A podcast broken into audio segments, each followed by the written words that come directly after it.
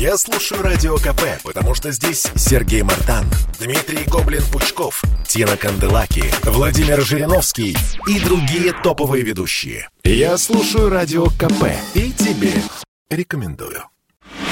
В Москве в ночь с 8 на 9 сентября в больнице оказались три человека с симптомами острого отравления, которые проявились у них после употребления в пищу арбуза. Как выяснилось, это член одной семьи – 61-летняя женщина ее дочь и внучка. Отец семейства, который не успел попробовать ягоду, не заболел. Плод был куплен в супермаркете «Магнит» в столичном районе Люблино, а пострадавшее семейство проживает в многоквартирном доме на улице Совхозной. Позднее началось странное. 10 сентября стало известно, что бабушка и внучка скончались скончались, а третья пациентка находится в отделении реанимации. Позже из этого же дома, более того, из того же подъезда, было госпитализировано еще семь человек, у которых диагностировали кишечную инфекцию. Летальных исходов больше не последовало. Сейчас все пациенты чувствуют себя нормально.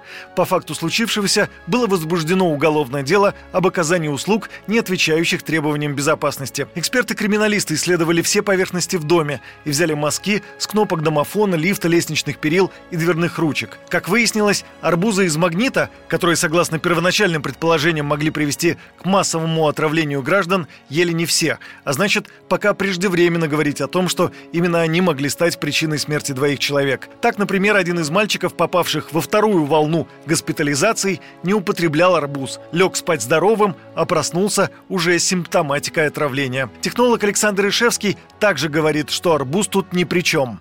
Ну, во-первых, они с корками его не ели же, ели мякоть. Если бы мякоть была селитрой, там удобрениями испорчена, потому что может так быть, что когда бахчевые выращивают, посыпают удобрениями, может быть этот арбуз он попал вот на кучку удобрений, вот на неравномерно размазанную по почве, да, а вот именно на кучку набрал на себя там большое очень количество нитрита, э, фосфатов. При этом тогда мякоть меняет вкус и цвет. Ее бы не смогли бы есть. Скорее всего, это что-то извне внесенное. Либо лестницу обрабатывали чем-то и непомытые руки, либо в дом попало что-то вот частично в аэрозольном состоянии обрабатывали, и в дом попал вот этот аэрозоль, отравленный пестицидом.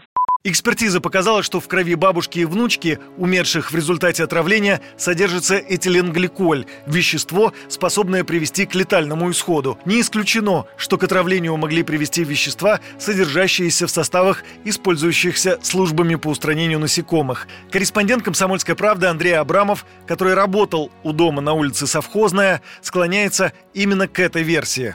Когда я приехал э, к дому 16 на улице Совхозная и бродил по двору, по подъездам в поисках очевидцев, да, с кем бы пообщаться, узнать обстоятельства этого чп, так вот во дворе дома я увидел канализационный люк, да, такой обычный, и он был весь просто усыпан полчищем здоровых тараканов. Я начал спрашивать у жителей, что это у вас за такое нашествие насекомых здесь, и они говорят, что, ну да, вот у нас проблемы с тараканами нами есть. Может быть, как э, одна из э, версий да, вот этого происшествия, кто-то решил потравить тараканов с помощью дезинфекторов, и, возможно, какая-то не очень умелая компания или кто-то каким-то кустарным способом травил вот этих насекомых, потому что в квартирах и в подъездах от них тоже страдают, и э, переборщил с отравой.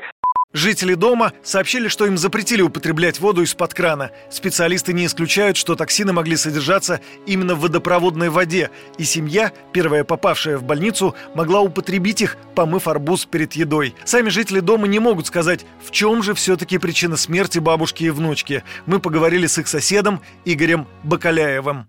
Просто даже сам не могу вот никакой даже версии выдвинуть. Никакой версии. Накануне вот так видели жизнерадостных моих соседей. Все было в норме, и вот такая трагедия. Говорят в интернете, что якобы какое-то химическое вещество послужило отравлению, которое вот как всегда добавляется там тормозные жидкости, бывают посолы. Так это, не так это. Вот. Мы сами прям не в недоумении. В «Магните» дезинсекцию делали в ночь 6 на 7 сентября. И это стандартная процедура, которую проводят регулярно. Заходить в помещение можно через 2 часа после обработки. Но магазин закрывался на всю ночь. В супермаркете уточнили, что специалисты обрабатывают плинтуса, щели дверные проемы, но на продукты, стеллажи и кассовое оборудование состав не распыляют. По данным СМИ, объявление о дезинсекции висело и на доме, откуда госпитализировали людей. Ответить на вопрос, чем же все-таки отравились москвичи, должны следствие следственные органы. Пока никаких официальных заявлений не было. Юрий Кораблев, радио «Комсомольская правда».